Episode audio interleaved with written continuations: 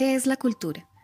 Todo ser que nace recibe, en cierto grado, una herencia de comportamientos y de tendencias que se suman a los que debe aprender durante la vida, más allá de toda percepción consciente, localizados en el trasfondo de la psiquis, con el enclave de una matriz primigenia, se encuentran los arquetipos de que habla Carl Jung, o sea, aquello que puede llamarse la última abstracción de lo elemental, los arquetipos tienen vida propia, vienen desde muy lejos de la herencia y del tiempo y poseen la fuerza del poder creador que anima todos los actos del hombre.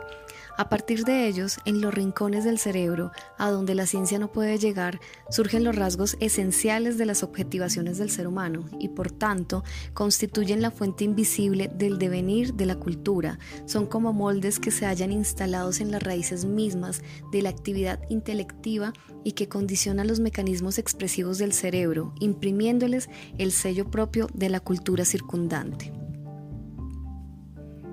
Los arquetipos no son el resultado circunstancial del aprendizaje que todo hombre desarrolló a lo largo de la vida. Existen per se, por el solo hecho de que el ser humano existe el primer grito que sale de la garganta del niño, el primer dibujo que deja como garabato en las paredes, el primer movimiento de sus manos, el primer sonido que emite en procura de una satisfacción, son formas de contenido arquetípico, como lo es también el llamado estilo original de ciertas manifestaciones arcaicas. En otras palabras, los arquetipos llevan ya la carga de los ancestros desde el momento de la concepción. ¿Qué es entonces la cultura? Según Paulo de Carvalho Neto, tomando la definición del antropólogo brasilero Arthur Ramos, es la suma de todas las creaciones humanas. Es todo lo que el hombre hace o produce en el sentido material o no material, concepto del folclore. Ruth Benedict afirma que la cultura es el hombre sociológico del comportamiento aprendido.